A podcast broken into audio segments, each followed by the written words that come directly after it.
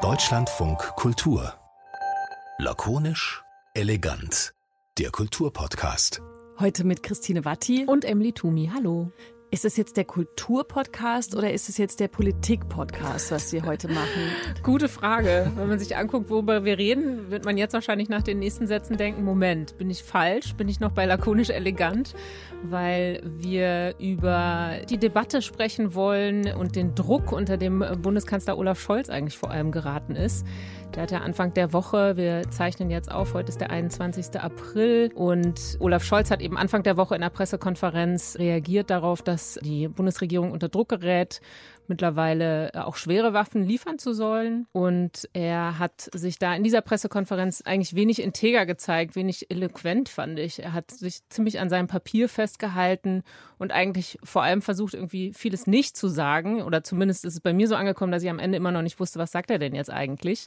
Was wird jetzt passieren? Und entsprechend wurde die Pressekonferenz ja auch kommentiert gab es jede Menge Ärger. Das ist nicht zum ersten Mal passiert in der Kriegssituation, in der sich die Ukraine im Moment befindet, dass es immer natürlich von außen die Frage gibt, was kann man jetzt tun und was muss man jetzt machen und äh, sich ein, also Kommentatorinnen und Kommentatoren in den traditionellen Medien natürlich auf irgendeine Richtung, eine Seite festlegen müssen. Gleichzeitig auch auf Twitter zum Beispiel oder in anderen sozialen Medien sehr viel militärische Expertise und aber auch militärische nicht so Expertise ausgetauscht wird, weil natürlich alle total unruhig sind. Es ist alles hier noch friedlich und man müsste müsste doch jetzt unbedingt was tun und man kann doch bestimmt irgendwas tun. Nur es passiert vielleicht zu wenig, vielleicht aber weiß man auch manches auch gar nicht, weil es ja nun mal eine Kriegssituation ist. Ich habe das mit dem Politik-Podcast übrigens gesagt, um natürlich noch total elegant eine kleine Werbeeinlage äh, einzubauen, weil nämlich das, was wir jetzt reden, kriegs- und militärische Strategien, aber immer mit dem Blick darauf, was es in so einer Debatte macht und wie sich dann so Dynamiken entwickeln, wie sich das so verhält, wenn viele mitsprechen mit ganz unterschiedlichen Hintergründen und natürlich so eine Anstrengung ansteigenden Ungeduld, die man auch haben muss und verstehen kann, wenn ein anderes Land sich im Krieg befindet und sehr, sehr deutlich um Hilfe ruft. So, wie so ein Wrap-up ist es so ein bisschen. Und es ist jetzt 16.51 Uhr, das muss ich deswegen noch sagen. Du hattest schon gerade gesagt, dass heute der 21. ist, ne? Weil es auch jetzt im, äh, was diese schwere Waffenlieferung betrifft, ganz brandaktuell eine Neuigkeit gibt, die ihr beim Hören wahrscheinlich auch schon kennt, nämlich dass es jetzt einen sogenannten Ringtausch geben soll zwischen Deutschland und Slowenien und der Ukraine. Wie der genau funktioniert, muss man die Expertinnen und Experten fragen. Aber da tut sich tatsächlich was, was vielleicht darauf hindeuten könnte, dass wir das sogenannte, in dem Fall journalistische Wir auch nicht immer alles wissen. Wir beide wissen aber fast alles, aber weil ein Drittel des Wissens noch fehlt, mussten wir noch jemand einladen. Und das haben wir gemacht voller Begeisterung und Zuneigung. Das ist nämlich Nils Marquardt, der überhaupt nicht zum ersten Mal in diesem Podcast ist und Zeit Online-Redakteur ist. Hallo Nils. Hallo. Schön, dass du da bist. Gut, du bist der Debatten, du bist der Debattenaufräumexperte. Wir haben uns eben im Vorfeld gefragt, wie wir mit diesem Dilemma umgehen sollen, dass man eben einerseits eigentlich relativ wenig wirklich weiß und dass das aber vielleicht auch Teil einfach dieser Situation ist, dass wir da mit einer Kriegssituation zu tun haben und es deswegen vielleicht auch dazugehört, dass Kommunikation in äh, dieser Art von Krise gar nicht unbedingt immer so klar sein kann und man andererseits aber auch so unbedingt eigentlich eine Lösung haben will und natürlich eben da die, die Forderungen ja auch ganz klar sind und haben uns gefragt, wie du eigentlich damit umgehst und wie das für dich jetzt auch war, die Debatte um Olaf Scholz und sein Kommunikationsverhalten in den letzten Tagen. Ja, ich glaube, das Dilemma ist ein gutes Stichwort, weil äh, auf der einen Seite sehe ich das natürlich auch, dass es so eine Kritik gibt an ihm, die teilweise natürlich auch ins Maßlose geht und äh, auch schon seit längerem es natürlich viele äh, Leute gibt, insbesondere in sozialen Medien, die auch rhetorisch quasi schon im Kampfchat sitzen und für wirklich eine Eskalation des Krieges auf allen Ebenen werben. Auf der anderen Seite gibt es aber, glaube ich, auch genau das Gegenteil, nämlich so eine Tendenz zu sagen, wir haben jetzt nicht nur 80 Millionen Bundestrainer und 80 Millionen äh, Virologinnen, sondern wir haben jetzt auch noch 80 Millionen Militärstrategen. Und dass das jetzt irgendwie ein Problem ist für die Debatte, was natürlich auf der einen Seite auch völlig stimmt, weil wenn Leute sich äußern, die nicht in der Materie sind, dann ist das ja irgendwie immer ein Problem. Ich glaube aber auch, dass diese Haltung, die ich im Grundsatz natürlich nachvollziehen kann, auch wiederum so ein bisschen so ein Problem steckt, weil da so eine leichte, so was Ex Expertokratisches durchscheint. Und da weiß ich halt dann immer nicht, ob das nicht gegen auch die Struktur und das Prinzip von demokratischen Debatten steht, nämlich dass sich erstmal irgendwie alle beteiligen, zumal äh, wenn man sich jetzt anguckt, welche Meinung es denn gibt in den sozialen Medien oder auch in den klassischen Medien, die nicht von Experten geäußert werden, dann bewegt sich das in der Regel auch in einem Spektrum, das sich auch innerhalb des Expertenspektrums wiederfindet. Also das kennen wir ja aus der Corona-Pandemie, ähm, dass es so Virologinnen gab, die haben das eine gesagt, andere Virologen haben das äh, gesagt. Und das finden wir ja jetzt aktuell durchaus auch. Also unterschiedliche Einschätzungen über die Stärke und Strategien der jeweiligen äh, Armeen und so weiter und so fort. Das heißt, ich würde das sozusagen auf beiden Seiten sehen, dass es auf beiden Seiten durchaus auch ein Problem gibt, dass es fatal ist, wenn man eine völlig buchstäblich entsicherte und entdifferenzierte Debatte führt, wo jeder irgendwie was reinwirft und gerade wenn es so um Fragen von Krieg und Frieden geht. Also das ist ja quasi evident. Auf der anderen Seite aber auch, glaube ich, so ein bisschen ähm, man drauf gucken muss, dass es auch nicht so eine irgendwie eigentümliche Sehnsucht, die es vielleicht in Deutschland nochmal ganz besonders gibt, nach so einer harmonischen Öffentlichkeit, wo dann äh, bitte jetzt mal fünf Experten sagen, wo es lang gehen soll. Also mal abgesehen von, äh, davon, dass das sowieso nicht geht, würde ich das auch aus, jetzt ein großes Wort, aber aus so Demokratie-theoretischer Sicht schwierig finden, wenn das in so einer Drastik zumindest geäußert ist, die ich hier und da auch durchaus sehe. Mhm. Mir ging es äh, bei der Vorbereitung von diesem Podcast lustigerweise so, dass ich zwischendurch dachte, das, das ist das Thema, über das wir diese Woche sprechen müssen. Und dann irgendwann gestern Abend dachte ich, was für ein quatschiges Thema, was will man denn dahinter fragen? So differenziert und unterschiedlich ist eben die Öffentlichkeit und genau, wie du es andeutest, ist ja auch erstmal gut. Und dann fiel mir aber zumindest noch auf, weil ich mich die ganze Zeit so unorientiert fühle. Und das liegt aber daran, dass dieser Virologenvergleich, genauso wie der Bundestrainervergleich, natürlich an einer Stelle maximal hinkt, weil die Virologen, alle sind jetzt Virologen, da konnte man natürlich immer relativ schnell die Menschen aushebeln, deren Fakten man anders belegen konnte. Und jetzt ist es eine Situation, in der tatsächlich immer noch ein Stück weit ein Nichtwissen mitspricht. Ne? Also so, dass alle Informationen liegen möglicherweise eben nicht auf dem Tisch, weil können sie auch gar nicht. Und ich glaube, daher rührt dann dieses bisschen orientierungslose Gefühl, das dann sich noch mehr hochschaukelt. Zumindest, wie gesagt, geht es mir so, dass man dann auch feststellt, die Massivität, mit der aber dann die eine oder die andere Meinung vorgetragen hat, ist natürlich oft auch so richtig mit viel Frust und viel Wut und viel Ungeduld durchtränkt. Und das liegt natürlich jetzt an den sozialen Medien und dann braucht man nicht die Dynamik nochmal genau besprechen. Aber das ist, glaube ich, dann das, wo man selber, glaube ich, beim Studieren verschiedener Meinungen so ein bisschen unruhig wird, weil man denkt, okay, kannst du jetzt gerade so wütend sein und sicher sein, dass du wirklich alle Fakten kennst? Und ist das hilfreich? Also diese Parallelstimmung zu der der Krassheit der Lage auch noch mit aufzubauen. So, das wäre, glaube ich, so ein bisschen mein Punkt. Wie gesagt, mit der Voraussetzung, dass ich auch zwischendurch dachte, welches ist totaler Quatsch und ich bin tatsächlich auch so eine, die nur so eine harmonische Öffentlichkeit äh, herbeisehnt, was ich, glaube ich, in mir drin gar nicht wäre.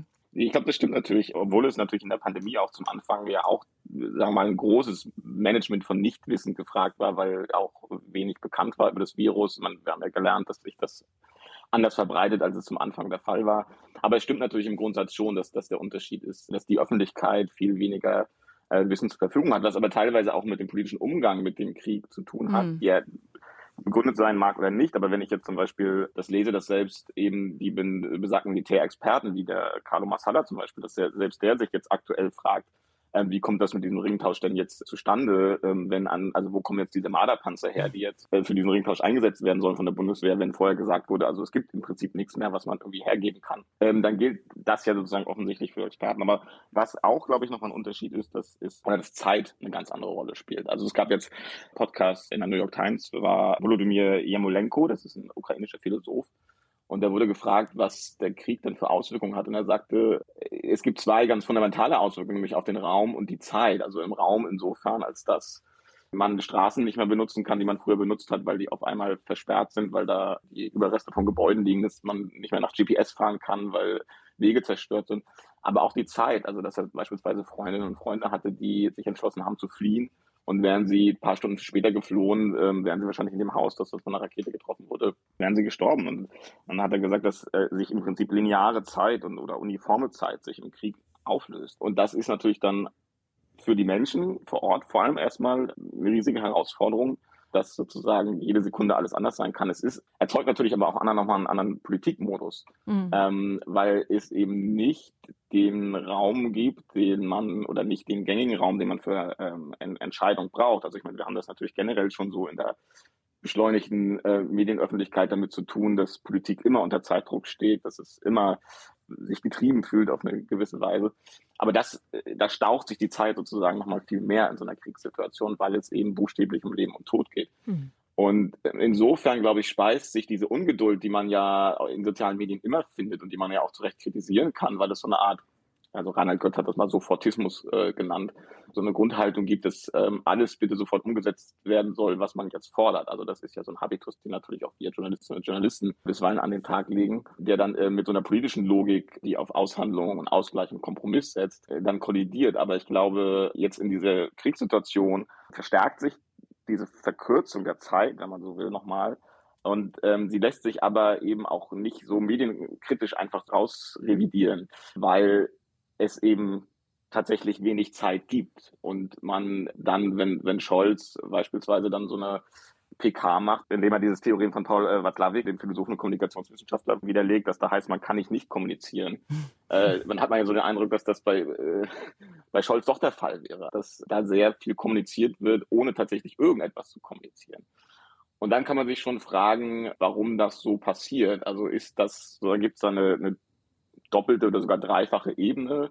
Also das wurde ja vorhin schon angedeutet, dass man, dass es irgendwie darum geht, dass es, man bestimmte Sachen nicht sagen darf oder nicht sagen sollte äh, im Krieg, weil das so eine Art diplomatischer Doublespeak ist. Also beispielsweise wir sagen nicht, dass wir das und das liefern, machen es aber trotzdem, äh, weil so kann man uns das nicht vorwerfen. Also das offensichtlich wird das bei den Amerikanern so gemacht. Zumindest äh, deutet das darauf hin, wenn ich jetzt Berichte gelesen habe, dass die Ukraine jetzt quasi mehr, also 20 neue, 20 Flugzeuge mehr in ihrer Luftwaffe hat und die äh, angeblich daher stammen sollen, dass die USA Ersatzteile geliefert haben, um alte zu reparieren dann kann das ja eigentlich gar nicht so schnell gehen, beziehungsweise ähm, diese Flugzeuge oder Ersatzteile müssen auch schon vor Wochen oder zumindest vor einigen Tagen geliefert worden sein.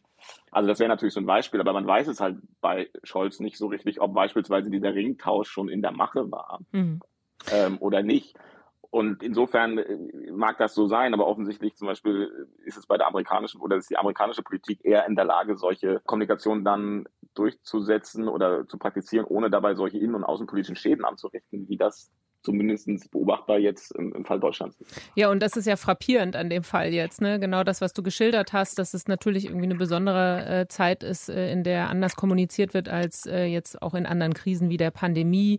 Und dass es natürlich strategische oder diplomatische Gründe auch haben kann. Aber dass es jetzt gerade äh, in Deutschland diese Art von Debatte ausgelöst hat, ist ja schon im Verhältnis zu äh, den anderen Ländern, in denen die Diskussion ja auch geführt werden muss, auffällig. Und da habe ich mich auch gefragt, ob das eben speziell auch äh, an der Art liegt, wie kommuniziert wurde jetzt bei der Pressekonferenz und allgemein, ne? dass das äh, eben eine umständliche Art ist zu sprechen, dass da vielleicht auch eine bestimmte Art von Symbolpolitik nicht gemacht wurde, also dass ihm auch vorgeworfen wurde, dass er eben nicht wie jetzt äh, Boris Johnson äh, rübergeflogen ist und Bilder produziert hat und inwiefern das eben vielleicht auch tatsächlich an ihm dann so ein bisschen lag oder an der Art, wie da kommuniziert wurde, jetzt speziell hier in Deutschland. Ja, also ich meine, es hat, glaube ich, ist relativ evident, dass das äh, auch was mit Scholz Charakter zu tun hat. Das ist die, die eine Seite, also der Scholzomat, wie er auch der äh, Spitzname ist. Aber also es gibt, glaube ich, noch eine andere Ebene und die hat der Politikwissenschaftler Tarek Abu Chadi, der in Oxford lehrt, hat darauf hingewiesen, das fand ich eine, ein ganz plausibles Argument, der gesagt hat, diese Art, wie Deutschland oder die deutsche Regierung mit dieser Krise umgeht, hat auch was damit zu tun, wie sehr sich in den letzten 20 Jahren oder vielleicht noch länger die, insbesondere die Sozialdemokratie, aber insgesamt auch die deutsche Politik in der ganzen Art und Weise des politischen Handelns gewissermaßen depolitisiert hat. Also auf so eine Art Management, pragmatisches Management gesetzt hat. Also das sowohl die Abkehr von Symbolen als auch die Abkehr von Ideologie bedeutet. Also man versteht Politik als so ein Managen von Policies. Also man liest sich so in die Details ein, äh, ne, so das äh, vielseitige Aktenfresserei und so weiter, was in Deutschland ja auch sehr hoch geschätzt wird, was dann wiederum natürlich auch eine gewisse Riskaversität impliziert. Also man guckt sich die Dinge genau an. Also sozusagen so bürokratisches Management. Und da kann man ja auch sagen, das hat auch sehr viele Vorteile. Also das imprägniert eine Politik gewissermaßen gegen so eine Überideologisierung, auch gegen gewisse, eine gewisse politische Clownerie. Und da haben ja auch viele Länder ähm, in den Merkel-Jahren und auch jetzt nach der Wahl von Scholz auch so ein bisschen sehnsüchtig nach Deutschland rübergeguckt. Guck mal, da wird Politik noch irgendwie ernst genommen. Das ist, das ist nicht reine Show, sondern da, das ist irgendwie sachlich und fachlich. Also das hat so eine fast organisationssoziologischen Anstrich, das Ganze, so wie Politik betrieben wird. Und mhm. wie gesagt, da kann man sagen, das ist einerseits gut, so, dass, also was, was, wenn Scholz jetzt so das, diese fort, also den Merkelismus äh, mit leicht anderen Mitteln fortführt, dann hat das auch gerade in solchen Kriegszeiten natürlich Vorteile, weil man gerade da, wo einzelne Symbole auch große Wirkung haben können, auch in die negative Richtung, äh, ist das eine Absicherung gegen gewisse Dinge. Es ist aber natürlich auch ein Problem, weil die Zeit sehr kurz ist und weil es unterschätzt, wie sehr auch Symbole performative Wirkung haben.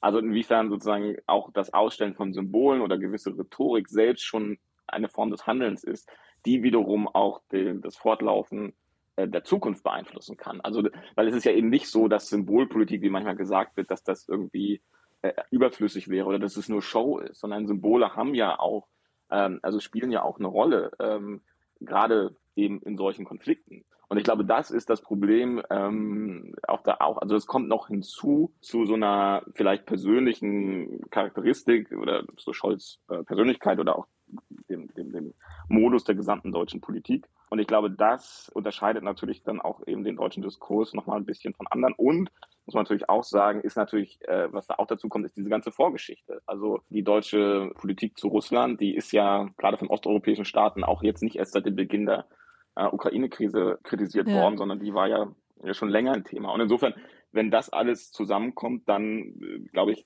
ergibt sich daraus auch nochmal eine spezielle Dis Diskussion, die wir jetzt hier in Deutschland eben führen, im Vergleich vielleicht nochmal zu anderen Ländern. Aber wisst ihr, was ich einfach nicht richtig verstehe, weil es ist so ein Widerspruch zwischen dem äh, Politikbetrieb, wie du den eben in Deutschland beschrieben hast, der letzten Jahre, der offensichtlich ist und der auch von Merkel sozusagen ja auch so mitgeprägt wurde, dass es tatsächlich alles so managementmäßig ist, maximal pragmatisch, gar kein Glitzer, alles irgendwie so total zurückgenommen.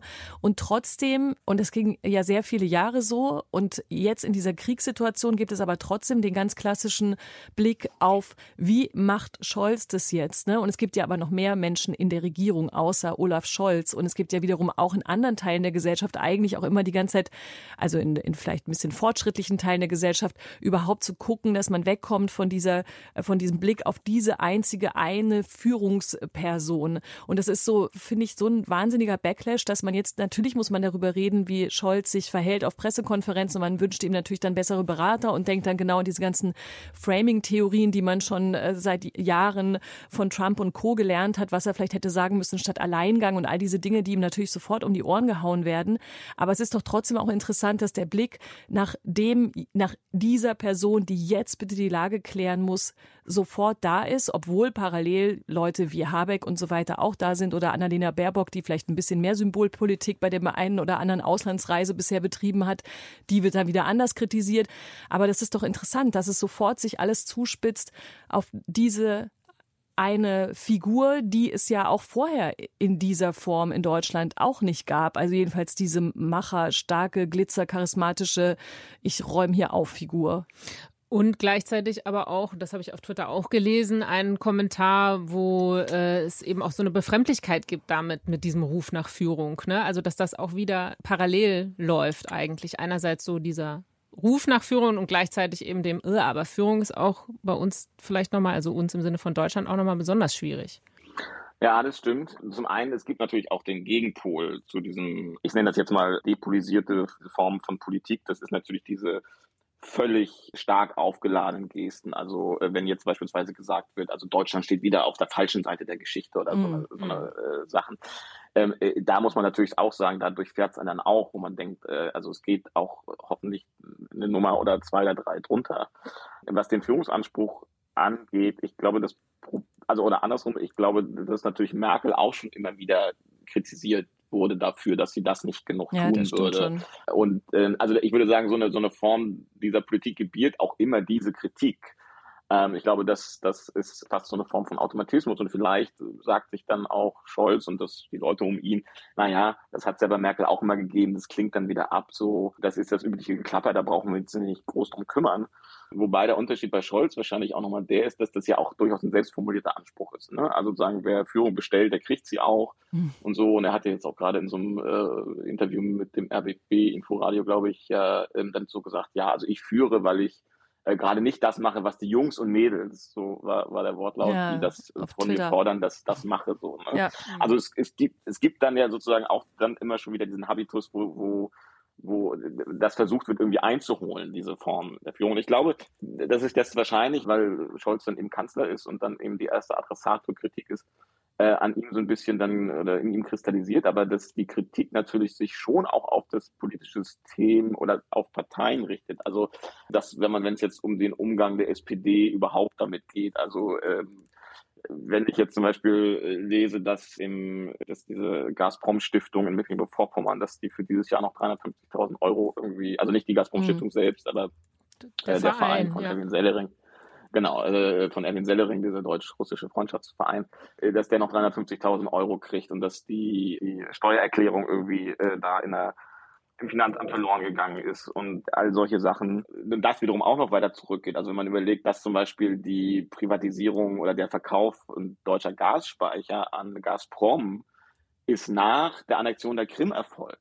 Insofern gibt es, glaube ich, natürlich auch diese ganze Vorgeschichte, ähm, die, die glaube ich, ein wesentlicher Teil ist, warum sich jetzt auch solche Wut entzündet. Und ähm, hat, also insofern ja. äh, gebe ich zu, dass ich das, dass ich das schon auch irgendwie äh, Scholz bei Scholz bündelt, aber ich glaube, die Kritik daran ähm, ist eine, die auch noch mehr einsammelt sozusagen und dann bei Scholz ablehnt. So ich glaube, äh, ich weiß nicht, ob es nur Samira El-Wazir gesagt hat zu dem äh, Melnik oder auch überhaupt dieser gesamten äh, Haltung äh, so Westplaning nannte sie, glaube ich, das, ne? Jetzt auch noch in einem Kriegsland und auch äh, Angehörigen dieses Landes zu sagen, wie man sich politisch jetzt am besten oder demütigsten verhalten müsste, auch in Bezug auf diese äh, Steinmeier, weiß ich nicht, Ausladung, nicht Ausladung, aber auf jeden Fall auf diese ganze Aufregung. Aber mir ist noch was anderes eingefallen, das muss ich vielleicht noch zuerst sagen. Wir hatten die Autorin Tanja Maljatschuk hier im Podcast vor zwei oder drei Folgen und da ging es in einem bisschen anderen Kontext auch darum, um dieses, so kann man jetzt sagen, hey, ihr habt doch all die Jahre alles vermasselt mit eurer ihrer ähm, Russlandpolitik und jetzt guckt, das ist, das ist das Ergebnis.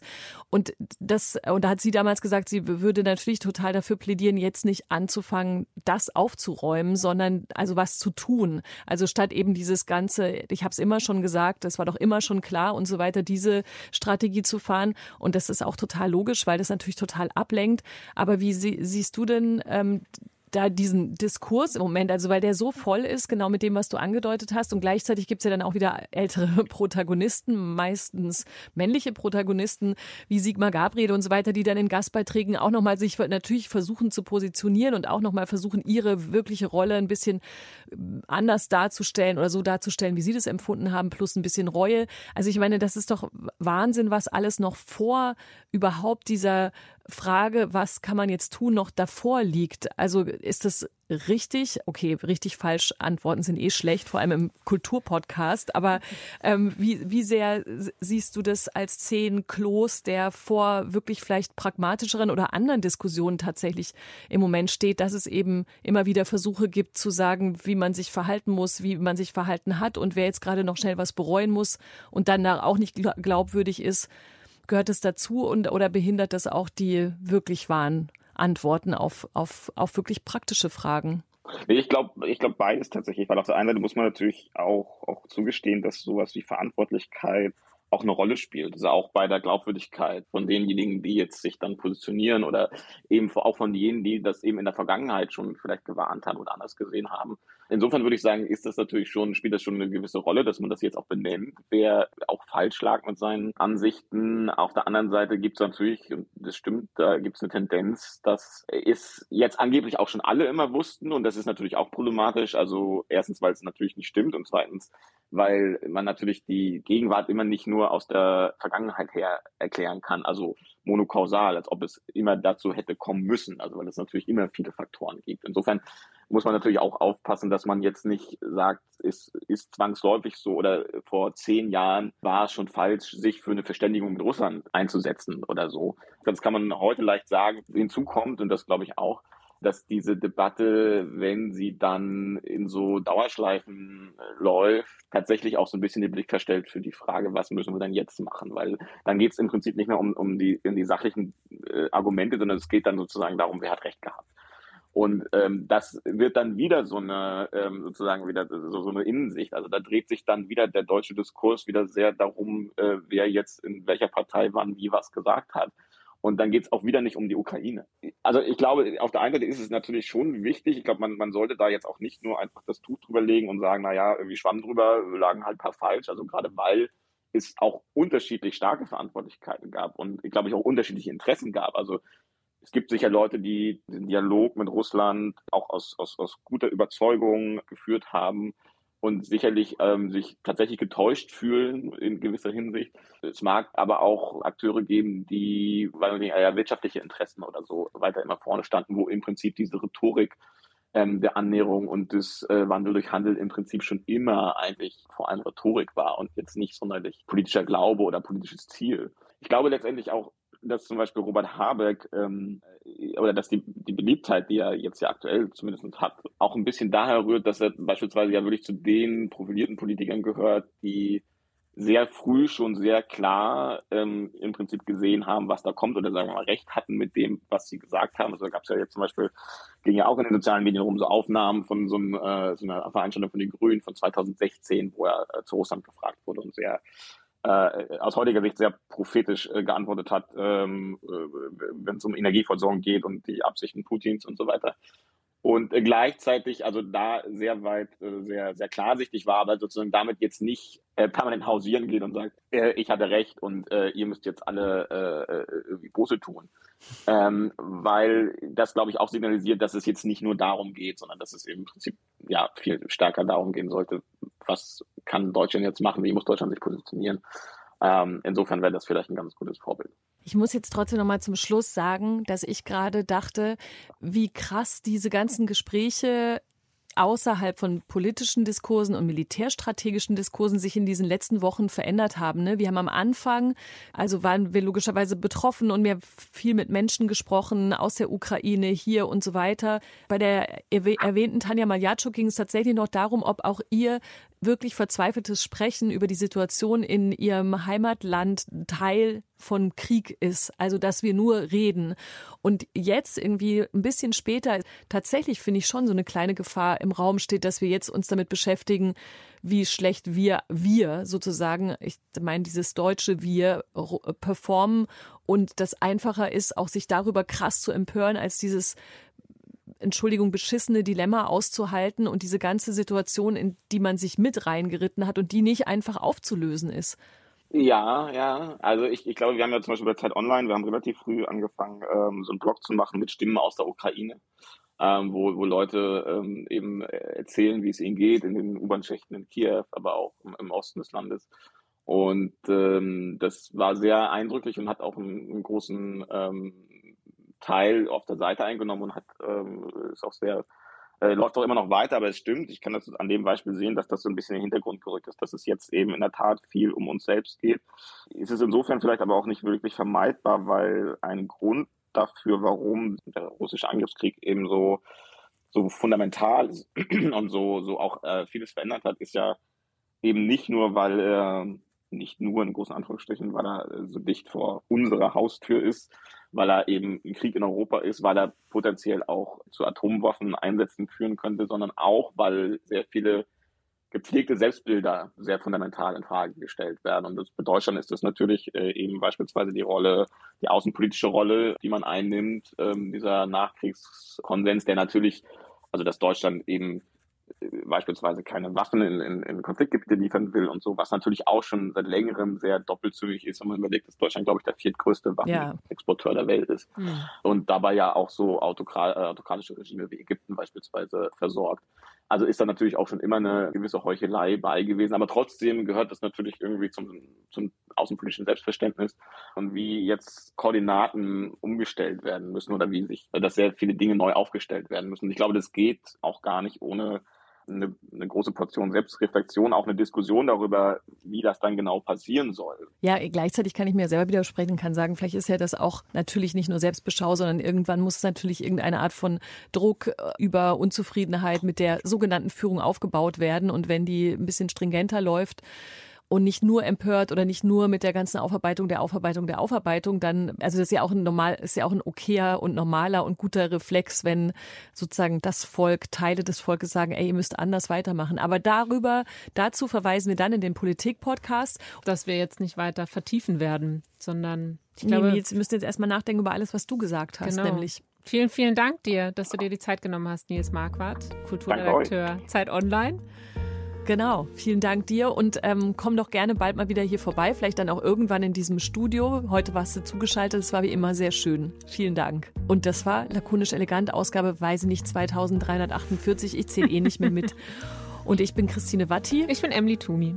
Wir wünschen euch alles Gute. Bis zum nächsten Mal hier in diesem Kulturpodcast. Bis dann. Tschüss. Tschüss. Mehr von Deutschlandfunk Kultur hören Sie auch in unserer App der DLF Audiothek. Jetzt kostenfrei herunterladen für Android und iOS.